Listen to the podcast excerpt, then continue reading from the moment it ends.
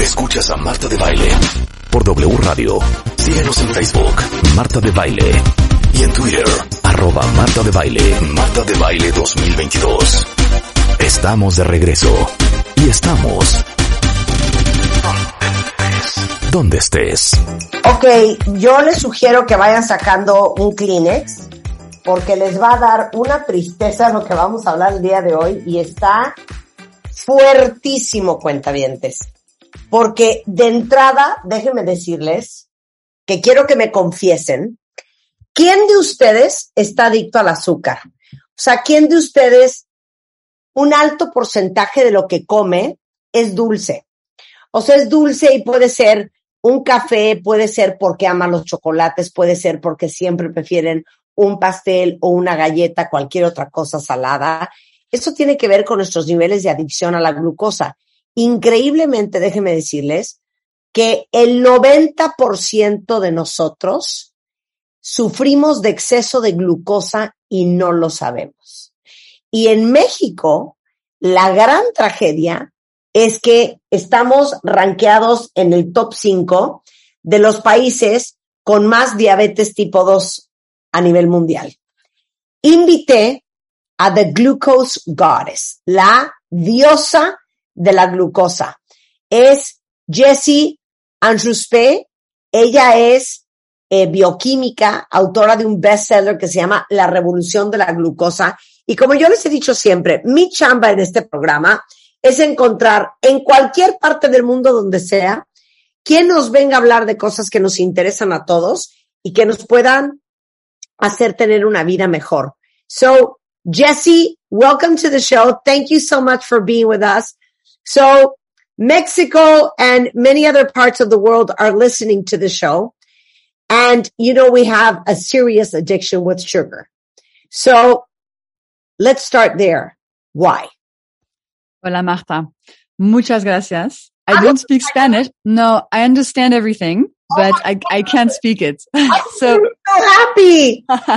so I understood everything you said. Um, yes. So most of us are addicted to sugar.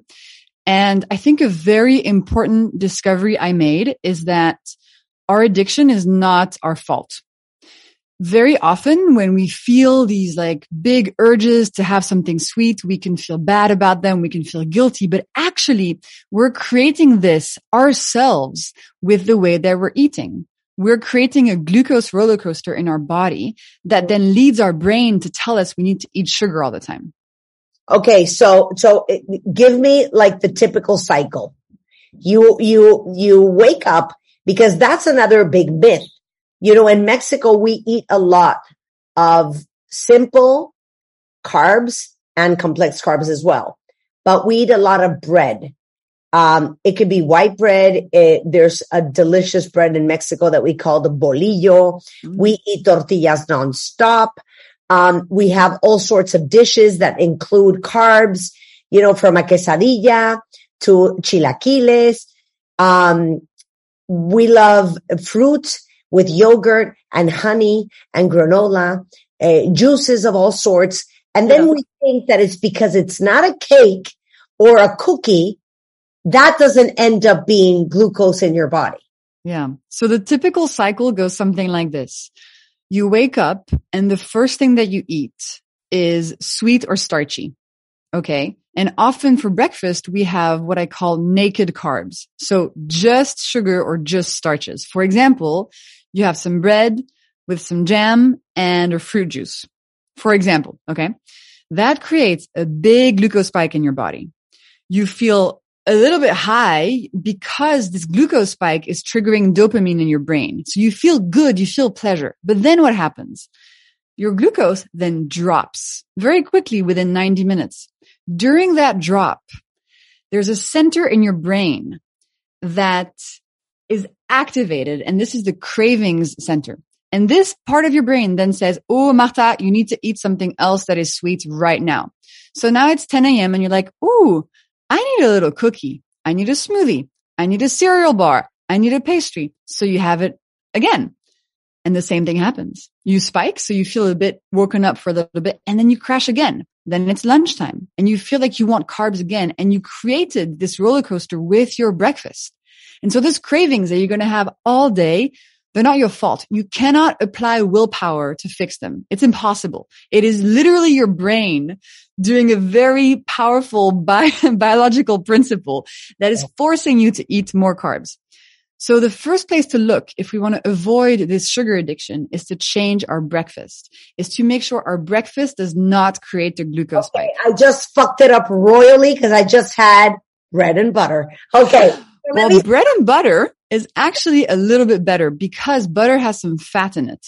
Yeah. So you're going to actually reduce the glucose spike a little bit by adding this fat to your carbs. But even better is having protein for breakfast, like eggs, meat, fish, etc. No glucose spike. So let me say all this in Spanish. A ver, le digo, no puedo creer la felicidad que estés aquí y como les digo, ella es bioquímica y se dedicó a estudiar el tema de la glucosa en el cuerpo. Y dice, mira, hice un gran descubrimiento.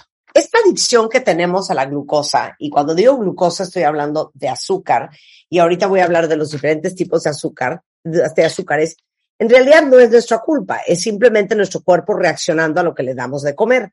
Entonces le digo, y yo creo que el gran mito que tenemos en México, cuentavientes, es que si no es azúcar en la forma de azúcar blanca o si no es azúcar en la forma de algo obviamente azucarado, como puede ser la miel o el piloncillo o cosa, o una galleta o un pastel, creemos que no es azúcar.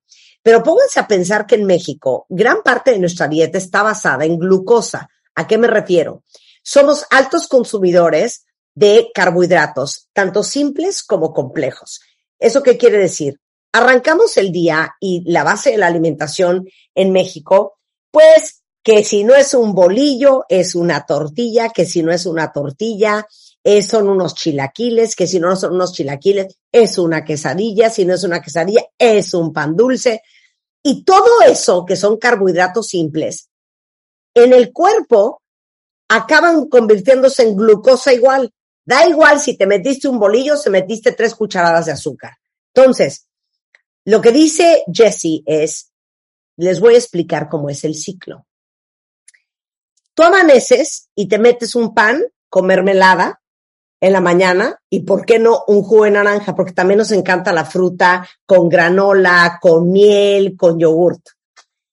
¿Qué pasa? Que vas a sentir una especie de high, o sea, te vas a dar una animadota, porque eso produce en el cerebro dopamina, que es, digamos, que un motivante natural. Y básicamente, a los 90 minutos, ese high se te viene para abajo. Y entonces empiezas a sentir que te estás desvaneciendo, que estás agotado, que ya hasta dices, es que se me está bajando el azúcar, se me bajó la presión. ¿Qué haces? No, pues te voy a rifar ahorita una galleta del Oxxo. Te metes una galleta.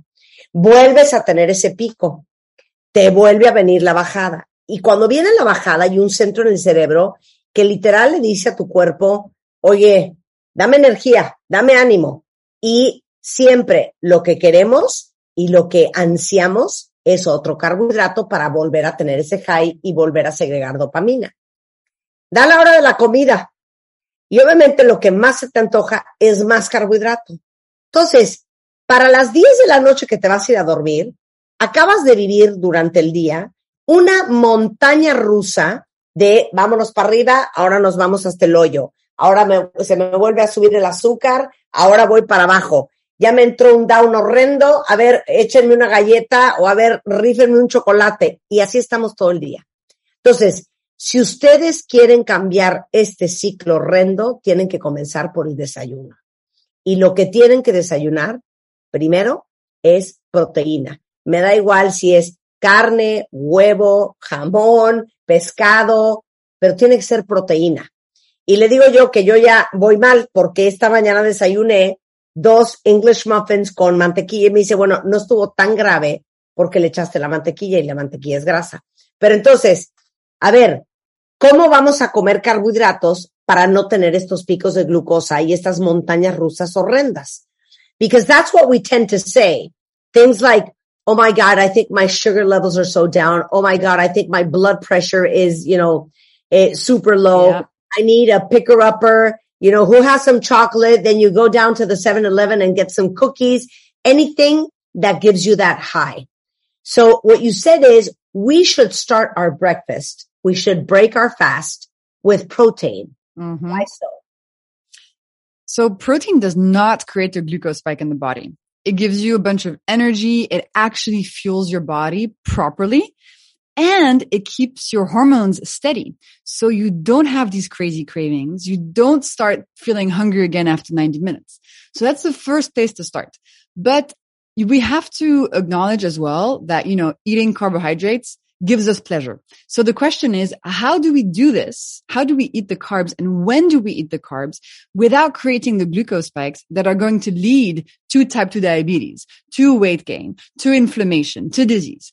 There's another tip I want to share with you guys, which is during your meals. So during lunch and dinner, think about eating your food in the right order. Think about always starting your meal with vegetables. Then you can eat the protein and then last eat the starches and the sugars. You do not have to change what you're eating. If you just change this order, you can reduce the glucose spike of the meal by up to 75% without changing what you're eating at all. But, but by giving, by doing this, you give your body so much more power to handle this food and you help your physical and mental health tremendously. And um, in my book, La Revolución de la Glucosa, this is what I talk about. It's like all these tips that allow you to still eat what you love, but also reverse disease and heal. And it's really important because the difficult diets of like no more sugar, no more carbs, it's very difficult. Like I don't even want to do that, you know? It's unsustainable. It's unsustainable long term. Okay. So let me say that in Spanish. Yeah. Entonces, eh, lo que dice Jesse es, miren, uno de los más grandes tips que les puedo dar, porque, a ver, estar permanentemente a dieta, eh, privarte de comer carbohidratos, privarte de comer azúcar, pues la verdad es que a largo plazo es absolutamente insostenible. Entonces, lo que tienen que hacer es siempre aprender, y de eso se trata su libro, La Revolución de la Glucosa, con todos estos tips, cuándo comerte la glucosa. Entonces dice, todos tus alimentos deberían de comenzar con verduras, vegetales, después con proteína y al final con, digamos, los almidones o los carbohidratos o las azúcares. Ahora, importantísimo, la proteína da un gran sentido de saciedad, de energía y sobre todo balancea las hormonas del cuerpo. Entonces, si tú comes proteína antes que nada, muy sensacional. Si comes proteína todas las comidas, muy sensacional. Pero la verdad es que cuántos de nosotros a veces podemos pasar días enteros comiendo mañana, tarde y noche una dieta más basada en carbohidratos que en proteínas. So what I think happens a lot is that a lot of people end up eating three times a day 90% of their, of their, you know, calorie intake is based on carbs. Because in the morning you can have a piece of bread, then you have jam, there you go, two carbs. Then on top of that, you have some fruit, that's the third carb. Then you have a juice, that's the fourth carb. And then for lunch, we have a soup with pasta, carb number one. Then you have some chilaquiles or some enchiladas, which has a little bit of meat, but it's basically more carbs. Then you have some rice and then you end up with a pudding. O sea, it was like 90% carbs without you even knowing. But why are you saying, you, said a, a, a number it, that reduces 75% what? So let's say you have a meal and that the meal has vegetables, it has protein and it has carbs. You can really affect how much of a glucose spike it's going to create in your body depending on the order in which you eat the food. So step one for many people, you know, is like just looking at what you have for lunch, for example, and trying to eat, if there are any vegetables in your lunch, trying to eat those vegetables first, then the proteins, then the carbs, because that reduces the glucose spike of the meal by 75% without you needing to change what you're eating. But if you only are having carbs, for sure that's going to be glucose spike after glucose spike. Okay. Dice, mira, el orden de lo que comen es lo más importante. Como les digo, primero vegetales, luego proteína, luego este, eh, los carbohidratos y eso va a bajar ese pico de glucosa en un 75%. Entonces, no es tanto lo que coman, sino el orden en que coman las cosas. Ok, now, why does that order of eating work better than if you start with the carbs? Like physically, what happens in your body that it makes it better and you reduce that seven in 75% that spike? Yeah. So vegetables contain fiber and fiber is an amazing, amazing thing that is very protective. So if you eat vegetables first during a meal, they're going to land in your stomach. Then they're going to go in your upper intestine. And there the fiber is going to create this like protective mesh. It's yeah. going to stay there for a couple of hours and prevent you from absorbing too much of the glucose for the, that's coming down during the rest of the meal. And mm-hmm. for people who don't necessarily already have, you know, veggies, proteins and carbs in their meal, one tip is just to think, okay, before every meal, I'm going to add some vegetables at the beginning to have this protective fiber effect. It can be five cherry tomatoes. It can be a carrot. It can be whatever, like a piece of lettuce. Anything you can add that has fiber in it at the beginning of the meal is going to help the glucose spike. And that's going to help your short-term and long-term health. Okay. A ver, está divino y se lo resumo. Cuando ustedes empiezan con vegetales, cualquier comida, la fibra de esos vegetales, y da igual si son cuatro jitomates cherry, si son dos zanahorias, o si es un plato de ensalada, pues aún mejor, la fibra crea una barrera para no permitir esa absorción rapidísima, inmediata de la glucosa. Yo quiero pensar, por poner una analogía, que es como poner una barrera para que la, la glucosa no se vaya al torrente sanguíneo como gorda en tobogán. No es lo mismo que estar encuerada y ponerte al sol y permites que te queme la piel a traer algo puesto, estar tapada, muñecas, cuello y tobillos, te asoleas, pues el sol no te pega igual, la, la glucosa no te va a pegar igual. O sea, es como echarte a comer encuerada cosa que no quieres hacer. Bueno, ahora, ¿por qué son tan perjudiciales estos picos de glucosa? Why are these glucose spikes so bad for your health? So there's sort of two main things that happen with glucose spikes. Number one is they affect you right now. They affect how you feel today. So if you have a glucose spike for breakfast, that's creating cravings. That's making you chronically fatigued during the day. It's making you hungry every 90 minutes. And then long term, so many processes start. Inflammation, risk of prediabetes and type 2 diabetes, aging, literally it'll make more wrinkles on your face if you have more glucose spikes. Your organs on the inside also age. It causes hormonal issues like in, in the role of fertility. So for example, there's something more and more common happening in women, um, which is that they don't get their period anymore. They have like polycystic ovaries, all this stuff. Women trying to have kids are not able to anymore. People going through menopause are having more difficult menopause symptoms. So a big impact on our hormonal health. And then finally, sleep is a huge part of it. So the more glucose spikes you have, the less your sleep is going to be good.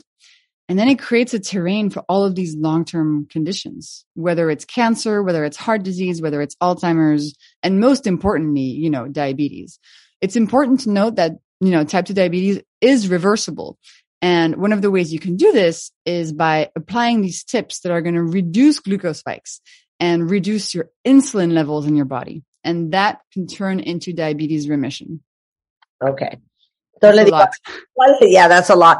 ¿cuál es el gran problema de tener estos picos de insulina todo el santo maldito día? Y dice, mira, número uno, inflamación.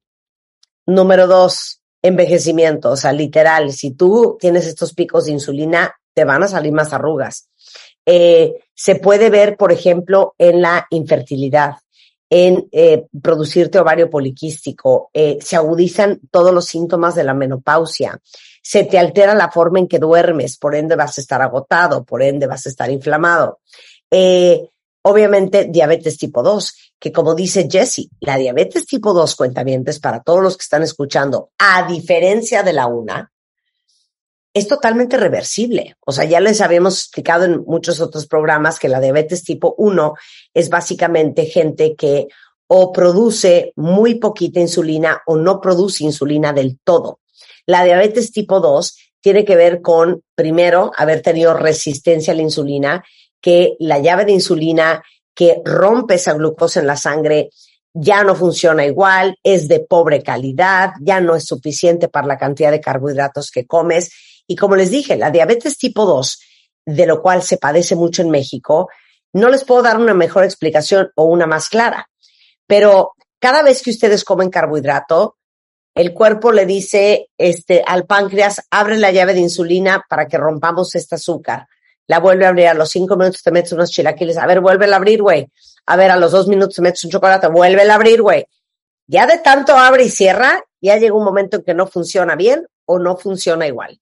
Entonces, esto se puede revertir simplemente con estos grandes tips que tiene Jesse en este extraordinario libro que se llama eh, La Revolución de la Glucosa. Okay, I got that down to the T, my friend. You're amazing. Amazing. Okay. Very impressive.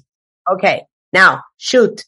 So, um, how do you know? Like, what are the symptoms that you have glucose spikes, spikes all day long? Well, first of all, you know, the vast majority of the population has glucose spikes. So it's very probable that you have glucose spikes too. If you have any of those long-term conditions like type 2 diabetes, you know, polycystic ovarian syndrome, if you're very overweight, etc., for sure you have glucose spikes. Now, the day-to-day symptoms have to do with energy levels being unstable and this persistent hunger this persistent need to eat sweet things every 90 minutes, you know, these cravings and feeling like you're controlled by food and you can't walk by, you know, a bake shop without buying something. It's like a real impulse. And most people think that's normal, but actually no, that's very often a sign that your glucose levels is deregulated. So day to day, it's cravings for sweet foods, being hungry every two hours, and having unsteady energy, feeling tired throughout the day, up and down, needing, you know, coffee to, to stay awake. I feel you, sister. I feel you. I get it. I totally get it. You know, I don't know if it was some reason I'm exhausted this morning. Oh, I'm sorry. Está riendo porque estoy bostezando sin parar. Pero, a ver, le digo, ¿cómo se te nota que tienes estos picos de insulina y que tienes exceso de glucosa? En el cuerpo, perdón, eh, picos de glucosa. Y me dice, mira, número uno, tienes niveles de energía inestables durante el día. ¿Quién de ustedes siente que ya a las 12 del día se está muriendo y necesita comerse algo para levantarse? O a las 5 de la tarde tienen un sueño horrendo y dice, no, es que o me tomo un power nap o me voy a aventar por la ventana. Eh, si tienen todos estos padecimientos, diabetes tipo 2, eh, eh, ovario poliquístico, eh, problemas con el sobrepeso, 100% ustedes tienen picos de glucosa. Eh, hambre horas, sí, antojos, eh, sin parar, eh, fatiga. Y lo, el problema de todo esto es que estos, estos picos de insulina son el cultivo perfecto para cáncer, Alzheimer's, Parkinson y muchas otras enfermedades. Entonces, yo creo, como dice Jessie, estoy totalmente de acuerdo con ella, que un gran porcentaje de la población tiene estos picos de glucosa y pensabas que padecías a lo mejor depresión baja. Todas las preguntas que ustedes tengan y ahora sí, ¿qué vamos a hacer? Regresando del, del corte con Jessie Andrew Smith en W Radio. No se vayan. ¿Todavía no tienes ID de cuenta viente? No. No, no, no. Not yet, yet, yet. Consíguelo. En martadebaile.com. Martadebaile.com. Y sé parte de nuestra comunidad de cuentavientes. Marta de Baile 2022. Estamos de regreso. Y estamos donde estés. Está con nosotros Jessie Inchauspe. Ella es autora del libro La revolución de la glucosa. Es eh, investigadora bioquímica, autora de este bestseller y fundadora de Glucose Goddess, la diosa de la glucosa, un movimiento que ayuda a las personas a reconectar y entender mejor cómo funciona su cuerpo. Y estamos hablando de la adicción al azúcar, de los picos de la glucosa, como largo plazo, la fatiga, la inflamación, la tierra fértil para otras enfermedades, eh, padecer de infertilidad, de ovario poliquístico y otros horrores vienen de estos picos de glucosa que tenemos en el cuerpo por la cantidad de glucosa que comemos, pero sobre todo por el orden en que comemos la glucosa. Bien decía antes el corte que lo mejor que pueden hacer es comenzar cada comida con vegetales, porque esa fibra se vuelve como una malla que protege la velocidad a la cual eh, el cuerpo absorbe la glucosa y se va al, torrente sanguíneo. Segundo, la proteína. Y tercero, eh, las cosas dulces. Well, I think that actually maybe, maybe from intuition, that's why when you sit down, there is an entree. There is, you know, like the main dish and dessert is always at the end. Yes, but you know what else happens when you sit down at a restaurant? Mm-hmm. They give you carbs while you're looking oh, yeah, for you're what right. you're going to eat. with a bread basket. Yeah, absolutely, absolutely. And actually, you know, I was thinking if I had a restaurant and I wanted people to order as much food as possible so that I could make as much money as possible, I would put bread on or tortilla chips or whatever on the table. Because when you eat those first before the rest of your meal, they're going to create a glucose spike. And then, you know, 60, 90 minutes later, you're crashing what happens? It's dessert time. You're hungry. You have cravings. Oh, this restaurant has desserts. Let me order a dessert now. It's genius. It's genius. Me dice, le digo, bueno, a lo mejor de manera intuitiva es que planearon hacer las comidas así. La entrada, el plato fuerte y luego el postre al final. Me dijo, sí, pero date cuenta de una cosa. Si yo fuera dueña de un restaurante y quiero hacer mucho dinero, que la gente consuma mucha mi comida, pida mucho, ¿qué haría yo? pongo una canasta de pan al centro o unos, unas, este, unos totopos de tortillas, cualquier tipo de carbohidrato, porque eso significa que van a tener un pico de glucosa y 60, 90 minutos después, que es seguramente donde ya te toca el postre, la gran mayoría acaba pidiendo postre justamente porque tiene ese pico de glucosa que viene de la canasta de pan. O sea, es una genialidad. Now, let's talk about sugar substitutes. Yes. I love Splenda. Many love stevia. Others love honey.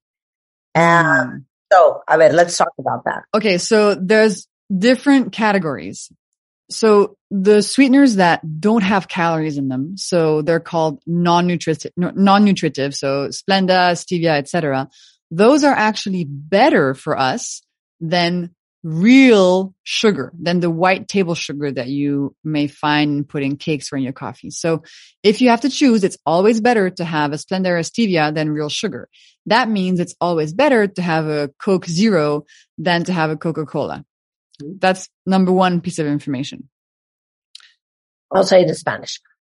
100% vamos a hablar de stevia, Splenda, cualquier sustitutos. Esos son las azúcares no calóricas. Y yo les diría 100% para evitar picos de glucosa, es mejor que se metan stevia o esplenda a azúcar. Por eso siempre es mejor meterte una coca de dieta, una coca cero, a tomarte una coca normal. Ok, continue. Sí. Second, honey, maple syrup, agave, whatever other kind of fancy sugars you may find out there coconut sugar, brown sugar, like all those kind of stuff.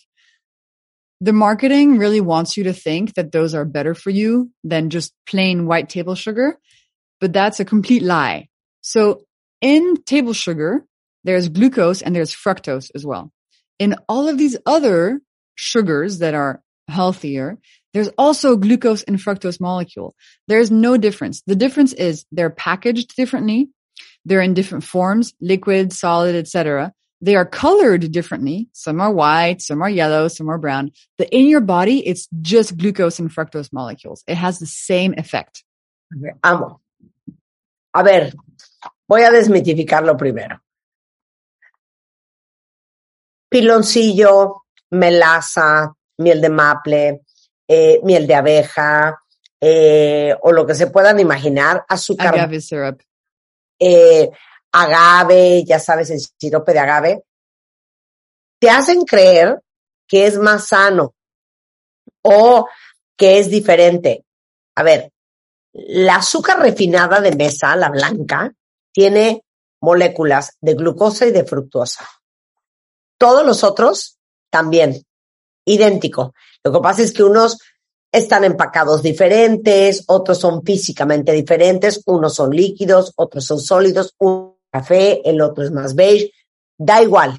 En el cuerpo, todos esos funcionan idéntico que el azúcar blanca. Entonces, Exactly. para efectos de los picos de glucosa que estamos hablando de hoy, al cuerpo le da igual si fue tres cucharadas de miel de abeja o si te metiste tres cucharadas de azúcar blanca. So, so what do we do with this information? We need to think about the fact that whatever sugar we eat, honey, table sugar, whatever, it's for pleasure. It's not going to be for your health. And so here are a few tips on how to eat these things for maximum pleasure, maximum dopamine, but with smaller impact on your health. So number one, not for breakfast. Just like no sugar for breakfast. You're going to feel so much better during the day. I promise. Number two, if you want to have sugar, have it at the end of a meal, never on an empty stomach. So that's dessert, right? Number three, if you can, before you eat something sweet, have some vinegar. A What? big, yes, a big glass of water with a tablespoon of vinegar in it. The vinegar, mhm, it's really cool. The vinegar is going to reduce the glucose spike of the food by telling your muscles to soak up glucose as it arrives. And then finally, Marta, after you eat something sweet, use your muscles for 10 minutes. Go for a walk, fold your laundry, play with your dog, dance in your living room, whatever. This combo is going to help your body not have a glucose spike and not start the sugar addiction roller coaster. Oigan, y se fijan que no ha hablado aquí ni de sobrepeso, no ha dicho nada de no se lo coman, les está diciendo cómo. A ver, nunca en el desayuno, eh, déjenlo siempre en las comidas al final, nunca en ayunas, necesitan esa barrera de protección que les da la fibra, eh, y eh, pueden, antes de comérselo, tomar en un vaso de agua una cucharada sopera de vinagre. Is that white vinegar, cider vinegar, what vinegar? Any vinegar. I like, I like apple cider vinegar because it tastes better, but any vinegar. Ok, porque va a contrarrestar que no tengas ese pico de, de, de glucosa. Y después, ideal, usar tus músculos. Camina, date una vuelta a la manzana, haz un poco de stretching, lo que quieran hacer. Con estas cosas es sensacional. What I was telling them is you haven't talked about weight loss. You have not talked about, um, you're not telling us what not to eat. Eat whatever you want, just eat it in the right order. Exactly. Because honestly, I, as you said at the beginning, like cutting out foods from our diet is totally unsustainable. It creates stress. Here we're talking about health. Like if you use these tips, your body is going to be healthier. You will feel it. You'll have more energy. You'll be happier. Your health will improve. And very often, Marta, people, when they use these hacks, they often lose weight as a consequence of their body becoming healthier. Claro. Very, very often, in most cases, I would say. But it's not about that. It's not a diet. These are principles based on the biochemistry of your body to help your body thrive and to help you feel good and happy every day. Claro. Es que dice, miren, obvio no les voy a decir, güey, que no lo coman eh, para bajar de peso. Ese no es el objetivo final. El objetivo final es la salud. Y obviamente, dejar de comer azúcar a largo plazo es insostenible. Entonces, de verdad, es simplemente entender cómo te lo tienes que comer, a qué hora te lo tienes que comer, etcétera, etcétera. Y tengo un chorro de preguntas, por eso ya no lo quiero hacer más largo.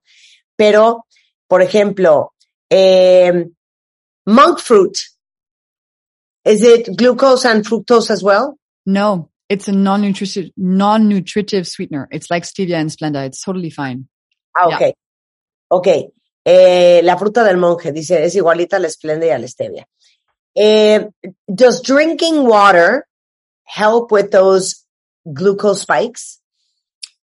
So I'm just now discovering the science around watering glucose. So it's still pretty new for me.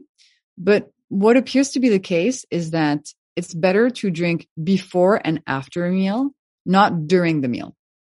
So for example, before a meal, you can have vinegar in a glass of water. And then during the meal, it's better to not drink because it actually forces you to chew your food better, which helps with digestion. And apparently it might help to not dilute too much your gastric juices, etc. And it's so I'm trying this out myself. Um, but yes, it seems that it's better to not eat during a meal. What do you do, Martha? Uh, never during a meal. Yeah, I don't drink. I don't drink water in general, actually. Pero alguien preguntó, oye, la, el, el, agua ayuda para, para eh, bajar esos picos de insulina y dijo, miren, lo que yo les diría es que no estén tomando agua durante la comida, porque pasa algo muy interesante que es, se diluyen los ácidos, los ácidos gástricos, que son los que van a hacer la digestión. Entonces, o antes, y si es con vinagre, aún mejor, o después. Ok. Eh, okay, this is a good one. So what about alcohol and sugar? Okay know, rums, brandies, whiskey. Mm-hmm. Mm-hmm. So first of all, you know, alcohol is not good for the body, but we know that. The question is like, if you're going to drink alcohol, can you do it in a way that doesn't, on top of everything, create a glucose spike? Including red wine, no? It doesn't seem that any alcohol is actually helpful for health. Um, the, the saying that like one glass of red wine is helpful is starting to be disproven. That doesn't mean you can't enjoy alcohol, but think about which alcohols you have. So the good ones that don't create a glucose spike on top of that are wine, any color, sparkling, etc., etc. Actually, you know, hard alcohols. So vodka, gin, rum, tequila, etc. As long as you don't mix them with something sweet. So have them with soda instead of tonic. Do not have them with a regular Coca-Cola. Do not mix them with fruit juice. That's like the bomb for your liver. And like alcohol and fruit juice is like one of the worst things for your liver imaginable. Dice, bueno, la verdad es que yo no soy fan del alcohol, no creo que hace nada eh, beneficioso para el cuerpo. De hecho, ahorita se está empezando a cuestionar este cuento de que dos copitas de vino al día son buenísimas. Pero lo que les diría es, eh, es menos grave el alcohol que el alcohol combinado con algo más. O sea, y lo peor de todo es o cuando son refrescos azucarados y peor aún cuando son jugos. Ahí, eso sí, es el acabose. And obviously it's not the same drinking vodka than drinking rum. Because of the sugar content? The sugar content. Yeah. What's interesting is that actually alcohol, if you wear a glucose monitor yourself and you drink alcohol, you'll notice that these sort of alcohols do not spike your glucose levels. And it's not for a good reason. It's actually because alcohol really harms your liver and then your body just cannot produce any glucose anymore. So it's unclear which alcohol is best. Um, I, I do agree with you that I think the clearer ones, so like you know, the vodkas and the gins are probably a better choice than the darker ones, but I have to do more research into it. What's very clear though from the research is that mixing alcohol with fruit juices is really not a good idea. Yeah. Okay. Oye, a ver, this is a very good question. Um, they're saying here, how can I reverse my diabetes type 2? So the main reason that we get diabetes is because our body has so much insulin in it after years of glucose spikes. And when there's a lot of insulin in the body, that creates insulin resistance. And that then leads to diabetes. And you see diabetes because your fasting glucose levels is very high. So diabetes is a disease of too much insulin and too much glucose. So it makes sense that to reverse it, you want to reduce how much glucose and insulin is in the body. Yeah. The easiest way to do this is by avoiding glucose spikes. Yeah. So by cutting down on these glucose spikes you're having through the hacks that I share, through reducing, you know, the amount of sugar you eat, etc. Over time, that means glucose levels come down, insulin levels come down, and you can put your diabetes into remission as long as you continue having that lifestyle of avoiding the glucose spikes. If you start eating the way you used to again, bam, you know, it comes back. So it's in remission. But if you eat just carbs again, it can come back. Pues es que la diabetes tipo 2, cuentavientes al final, es, es un tema de resistencia a la insulina. Entonces, obviamente, si tú bajas tus picos de glucosa, vas a bajar tus niveles de insulina y evidentemente vas a meter a la diabetes en remisión. Vuelve a comer de la fregada y vas a regresar al mismo lugar por donde empezaste. Okay. Are you coming to Mexico? Where do we buy the book? So what's going on? Is the book in Spanish? Of course it's in Spanish. Ah, fantástico. Of course, of course, of course. You can buy it online. Look for La Revolución de la Glucosa. Or you, if you go on my Instagram, Glucose Goddess, and you tap the link, you'll get all the link in my bio. You'll get the links to buy the book in Mexico, in Argentina, in Spain, etc. If you want it in English, you can also have it. But yeah, it's everywhere. And um, I hope that people will find the information as helpful as I have found it because it's really transformed my life. And I get so many messages every day of people reversing their, their health conditions. It's really cool.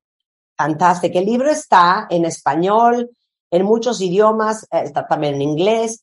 Eh, si la siguen en Instagram, váyanse ahorita. Yo la empecé a seguir justamente anoche y es Glucose Goddess tiene un millón de followers, cuentavientes. Ahí en ese link eh, hay un chorro de información, también acceso a comprar el libro, pero sí, el libro está en español. But you know what? Before I let you go, there's a really interesting question from Fabian. He says, can I start my day? Is it a good idea to start my day with a protein shake? Uh, yes, as long as the protein powder that you're putting in it does not have sugar in it. Yeah. Exactly. So protein powder is totally fine. It's a great way to get your protein in and have like a balanced breakfast that keeps your glucose level steady. No problem at all. Yeah. Oye, Fabián, muy bien empezar con un shake de proteína siempre y cuando el polvo de la proteína no tenga azúcar. Nan is one of my, my, my people. She says, well, doesn't that, um, you know, spoonful of vinegar and water destroy your stomach for us that have colitis, gastritis, acid reflux? No, so actually vinegar is not that acidic. It's much less acidic than your gastric juices. It's much less acidic than Coca-Cola or than lemon. The yeah. taste is very strong, but actually in your body, it's not that bad. And actually for people who have like acid reflux and have problems with digestion, it can actually help. But above all, always with all these hacks, listen to your body. If you do something and you don't feel it, it doesn't work for you, don't do it. There's plenty of things you can do. No tendría por qué irte mal, pero siempre a, a, apelen a su cuerpo. No todo es para todo el mundo, entonces escuchen a su cuerpo. Uh, this is a good one. What about fruit? Do we, should we avoid intake of fruit, especially in large quantities? So the fruit that we eat today is not natural. Every single piece of fruit you buy at the supermarket comes from millennia of breeding of the fruit so that it's extra juicy, extra big, extra full of sugar. So that's important to remember. But eating a piece of whole fruit is actually the best thing you can eat if you want something sweet because whole fruit has fiber in it and fiber is protective. The problem comes when you juice it, you dry it, you do whatever to the fruit, then it's candy. So whole fruit is fine then it's candy. I love that. That's what a friend of mine says. She says, grapes are like, are like potato chips of nature. but they're not even that natural, you know? Grapes like a million years ago didn't exist. Yeah. El cuento de la fruta. A ver, nada de la fruta que hay en el mercado es natural. O sea, unas modificaciones impresionantes. Entonces, lo que sí les puedo decir es que si quieren algo dulce, un pedazo de fruta es una muy buena idea. ¿Por qué? Porque tiene fibra. Regresamos a esa barrera de protección de la fibra. La peor idea es quitarle el zumo, o sea, la, fibra y hacerlo jugo. O sea, el jugo para Jesse dice, perdón, el jugo es un dulce, es un caramelo, punto, punto y se acabó. Um, and then there was one really interesting sugar. Um, digo, sugar question. There's a lot of questions. Um, green juices. Yeah, green juices are fine because they come from vegetables and vegetables don't have sugar in them. Um, just avoid apple in there because apple is a fruit and has a lot of sugar in it. But if it's just a vegetable juice, you're fine. Si son puros vegetales, muy bien. Eviten que sea manzana porque la manzana tiene un chorro de azúcar. Y si lo hacen en un jugo, le están quitando la fibra y regresamos al mismo lugar donde empezamos. Entonces, en Instagram es Glucose Goddess. El libro se llama La Revolución de la Glucosa. La pueden seguir en Twitter también como Glucose Goddess o el website que es jesseinchauspe.com. No, glucosegoddess.com. Ah, glucosegoddess.com. Okay, Yeah. that's here. glucosegoddess.com. Ok, cuentavientes. Y les tengo una alegría. Jessie no vino con las manos vacías. Gracias. 10 libros de la revolución de la glucosa para los cuentavientes consentidos. Mándenme de volado un tweet, arroben a Glucose Goddess en Twitter. Díganme eh, cuál es su ID de cuentaviente y los 10 primeros les regalo este libro. Jessie, a big kiss all the way to Paris. Thank you so much for being on the show. Thank you, Marta. Big kiss. We had so much fun. Yes, thank you. Bye. Take care. Bueno, estaba en París, que son eh, más o menos las 6 de la tarde, y qué increíble que pudimos tener a esta master en el programa el día de hoy, para que la próxima vez que vayan a tener una eh, ansiedad por comer algo azucarado, pues primero se metan un poco de fibra o primero coman un poco de verduras, proteína y evitemos esos picos de glucosa que tanto daño nos hacen.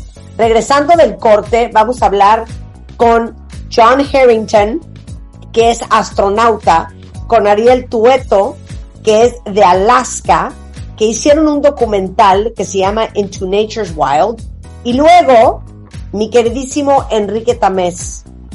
La forma en que hablas denota que tan feliz eres al volver en W Radio. No se vaya. ¿Olvidaste tu ID de cuenta viente? Recupéralo. En martadebaile.com. Y participa en todas nuestras alegrías. Marta de Baile 2022. Estamos de regreso.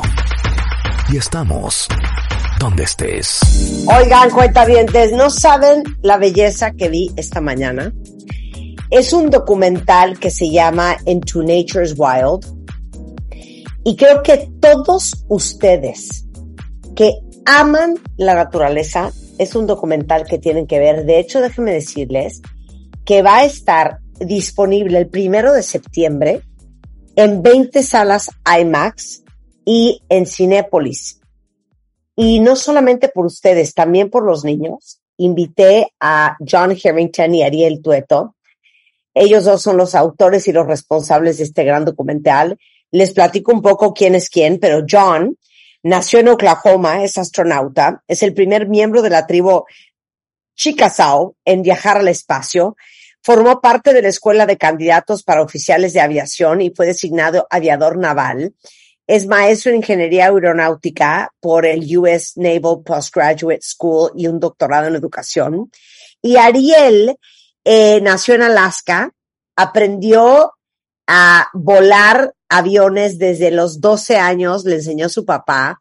Eh, ella estuvo seguramente, la vieron a lo mejor en un reality show de aventura que se llamaba Flying Wild Alaska. Es presidenta y miembro fundadora de Popping Bubbles, que es una organización sin fines de lucro con la que recorre escuelas y otros foros para prevenir el suicidio en jóvenes y ayudar a personas de comunidades rurales. Y déjenme decirles que eh, está producido el documental. Bueno, ahorita vamos a hablar de todo esto, pero quiero darle la bienvenida. John and Ariel, good morning. Eh, buenos días. Buenos días. ¿Cómo está? I, you know, I was telling the audience that I saw Into the Nature's Wild this morning. Oh, wow. Oh, you did. Excellent. Thank you. 35. Everybody was asleep at home and I put it on the television and I was like in absolute bliss. Oh, good. First thing I'm going to ask John is, I am not a beetle, but I'm quite small. Could you send me a face? yeah, they, they they filmed me and they said, "Hey, John, pretend you're the you know the beetle that's in the rocket that you used to launch as a kid." Yeah. And, uh, yeah. No, it's a great experience. So tell the audience why you really wanted to do this. Aparte Morgan Freeman doing the voice. I mean, that's amazing. Why did you want to do this documentary? Well, I was that was called uh, back in 2018. Asked if I would be interested in being in the IMAX movie with a young lady from Alaska, and I said, "Who who is that young lady?" And they said Ariel Tweedo, and I went, "That's that that's that girl from that crazy girl. that Flying Wild Alaska show." And I said, "It'd be fabulous." But we got to see things we I've never seen before uh, in the United States, and it was a wonderful experience. a wonderful experience. And, and, and, and I want to hear from you, Ariel, as well. Just let me say that in Spanish. Le digo que por qué quisieron hacer este documental. Y me dijo, bueno, pues yo ya sabes que soy astronauta, soy un amante de la naturaleza. Y cuando me invitaron en, en el 2018 a, a hacer este documental y me dijeron con quién, que era Ariel, dije, ay, claro, la ubico perfecto de ese programa Flying Wild Alaska. But it also comes, John, from your love of of showing new generations what you've seen. Sure. No, I, I I love being outdoors. I grew up in the mountains of Colorado. I lived in Wyoming. I lived in Texas. I've always found my my place always felt like it was outside. I never wanted to work indoors, and that's kind of what led me to my path to fly in the Navy, to be in airplanes, and to always do something that was just outside of what sitting behind a desk. And it, I'd like to show that you know when I'm flying in space or what I do outside with kids. This is a fabulous thing. You can you can it fills your heart. It makes you feel wonderful to go outside. Claro, es que le digo que él dice en el documental que parte de la razón por la cual quiso hacer esto es porque quería también enseñarle a las generaciones lo que hay allá afuera. Y dice, yo soy un gran amante siempre de estar afuera, tan es así que por eso me dedico a lo que me dedico y por eso me volví astronauta y por eso he ido al espacio y poder compartirle, inspirar a otras generaciones, a los niños de la maravillosa eh, naturaleza, pues era parte de mi gran interés. Now let's go with you, Ariel. So why did you want to do this documentary? Why did you want to show everybody Oregon and Arizona and um, was it, I think, North Carolina and all these different states in, in the states? I mean, what an opportunity. They asked me if I wanted to go and travel across America and go on adventures and meet cool people and learn. And I'm like, for work? Am I, am I getting, and I'm getting paid?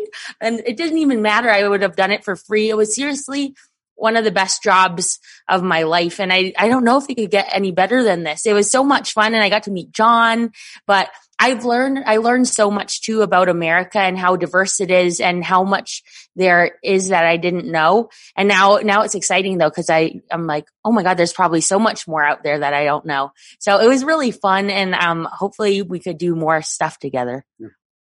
Dice, oye, cuando a mí me propusieron hacer este documental, dije, a ver, ¿cómo? A mí me van a pagar, porque lo haría gratis, ¿eh? Por viajar por todo Estados Unidos, ir a lugares increíbles, conocer gente fantástica. Bueno, encantado de la vida y la verdad es que fue un gusto trabajar con John y hacer todo esto juntos. Y, hagan de cuenta que el documental te enseña, por ejemplo, ciertos lugares en, en el estado de Oregon, después una parte es en Arizona, otra parte es en North Carolina.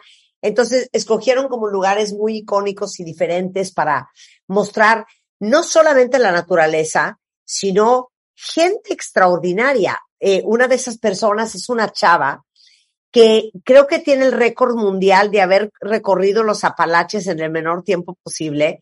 Entonces, no solamente es ver lugares espectaculares que a lo mejor muchos no sabíamos ni, ni que existían en nuestro país vecino, sino también conocer gente y formas de vida súper diferente. What I found so interesting and refreshing is not only the sceneries and the views and the photography of the documentary, but also getting to know people, um, and how different people live. I mean, this girl, I think her name was Jamie, that she has the record for, um, hiking the Appalachians or something like that in, in, in, uh, the less time possible and how she lives and what she thinks and, and then the deaf girl and how she teaches nature to children who are deaf. It's amazing. You also get to know people and different lifestyles.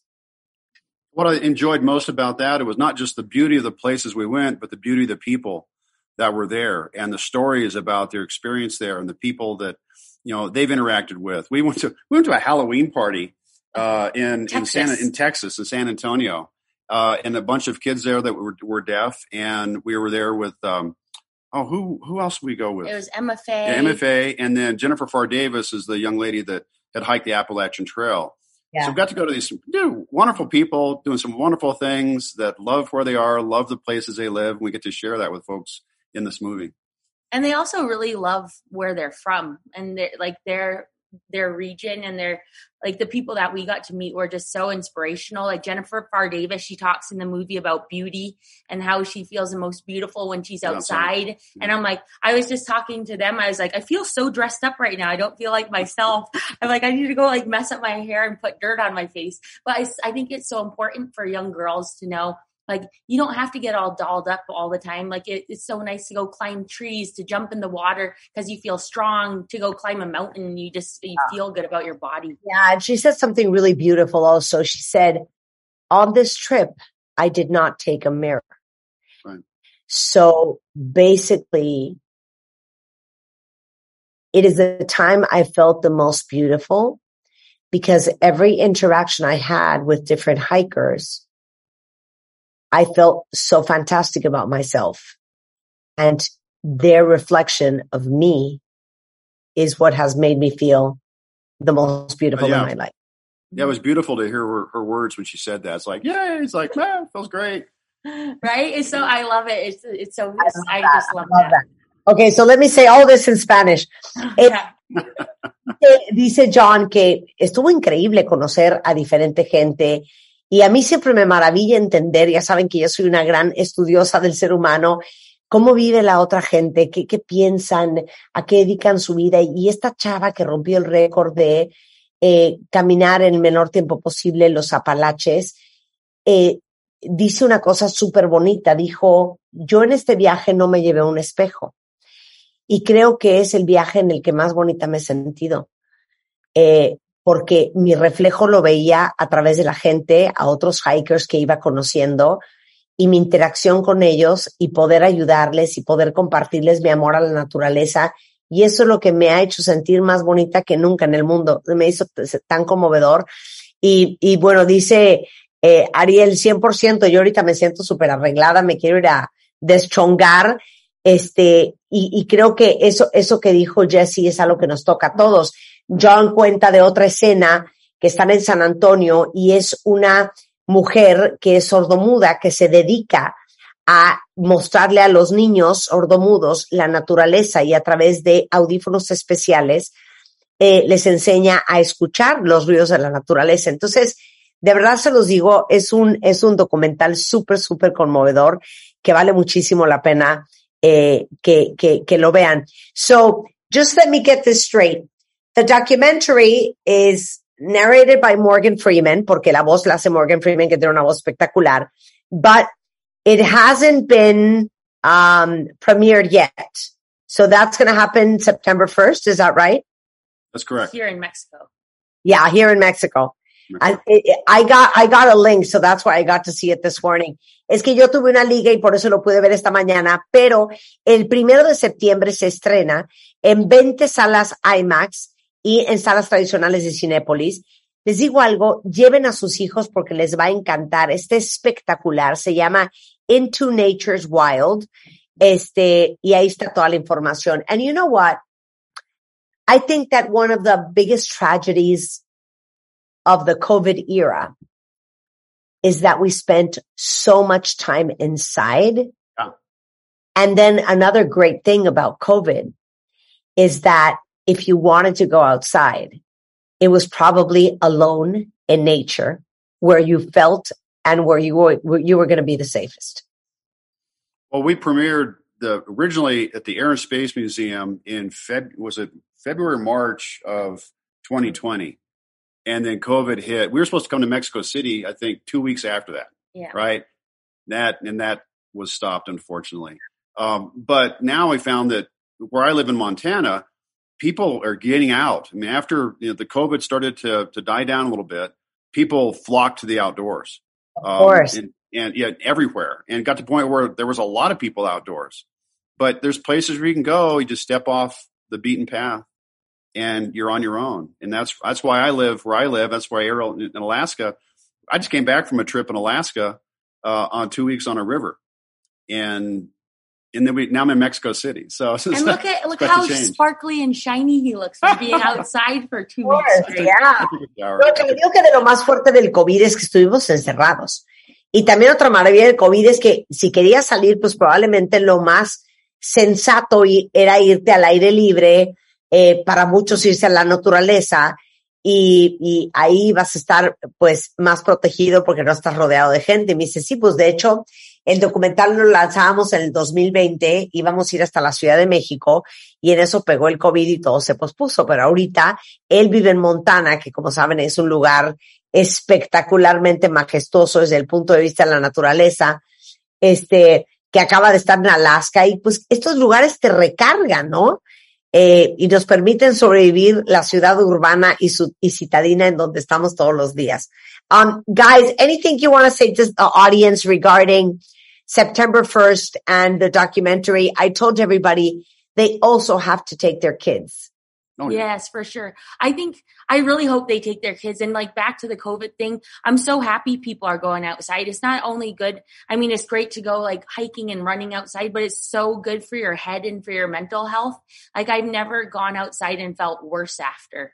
Like you, like when I'm having a bad day, it, I feel so much better after I'm sitting by a river or walking on the beach or climbing like up like a mountain. Like it's so good for kids to be to climb trees, to jump in the ocean, to get dirty. Because I feel like if they're if they're rolling in dirt and if they're climbing trees, they're going to care more about the planet too. So I think if they are actually outside, they just they'll it's it's our home, so we have to take care of it. And I think when kids are outside, they'll just feel more connected, and it's so good for them. Claro. Dice, y hablando de COVID, yo creo que la, la- la- gran mayoría maravilla es poder hoy eh, exponer a los niños a la naturaleza. La verdad es que cuando los niños conectan con la naturaleza, inclusive son hasta más conscientes del medio ambiente, del planeta, de cuidarlo. Al final es nuestra casa. Y esa es como parte de la gran misión de lo que hacemos con eh, el documental que es una joya de verdad, Into Nature's Wild, para que lo vean. Se estrena el primero de septiembre en 20 salas IMAX. Eh, yo creo que si ponen Into Nature's Wild en cualquier buscador, van a encontrar toda la información. Les digo que es narrada por eh, Morgan Freeman, que es espectacular. Y eh, otra, otra maravilla que se los voy a decir yo es, los productores fueron nominados al premio de la Academia, un Oscar, por la película National Parks Adventure, eh, narrada por Morgan Freeman, que es ganador de un Oscar. Está John Harrington, está eh, nuestra queridísima Ariel. Y de verdad van a ver lugares impresionantes que están en nuestro patio de atrás, desde tierras salvajes de Alaska, la costa de Oregon, los antiguos cañones del suroeste, las colinas de los Apalaches. Es increíble. Eh, si ustedes quieren contactar con John Harrington, es en Instagram N4628, N4628, o Commander John B. Harrington en Facebook, Ariel Tueto, que es T-W-E-T-O, en Instagram, igualmente Ariel Tueto 44 en Twitter, y en Facebook. Muchas gracias. Thank you guys. Thank you so much for being on the show. You know what? You made my morning a beautiful morning. Oh, Thank thank, you. you. thank you so Thank you. much. I send you a, all the luck with the documentary. Big kiss to you. Bye. Take care. Oigan, está bien bonito, de verdad no lo dejen de ir a ver. Y aparte en una pantalla IMAX, eso se va a ver espectacular. Oigan, bueno, ya saben que en este programa amamos y procuramos a todos los emprendedores allá afuera. Y fíjense que FedEx, más allá de ser un proveedor de logística, también es un aliado de las micro, pequeñas y medianas empresas. Entonces, quieren hacer equipo con ustedes y trae una campaña espectacular para que su negocio crezca y lo lleven a nivel nacional con envíos nacionales desde 109 pesos, áreas extendidas eh, sin cargo adicional, cargo por combustible está incluido, la garantía de que les regresan su dinero si el envío no llegó a tiempo. Lo único que tienen que hacer es entrar a fedex.com diagonal doméstico, llenar su formulario y abrir su cuenta. Y con esto van a poder disfrutar de todos los beneficios y ahora sí que ya no hay excusa para llevar su negocio al siguiente nivel. Términos y condiciones y la cobertura de FedEx es fedex.com diagonal doméstico. Y regresando del corte, ¿Por qué para Enrique Tamés la forma en que te oiría hablar le dejaría muy claro qué tan feliz eres? De eso vamos a regresar hablando con él. No se vaya. Este mes, en Revista MOA, The Sex Issue.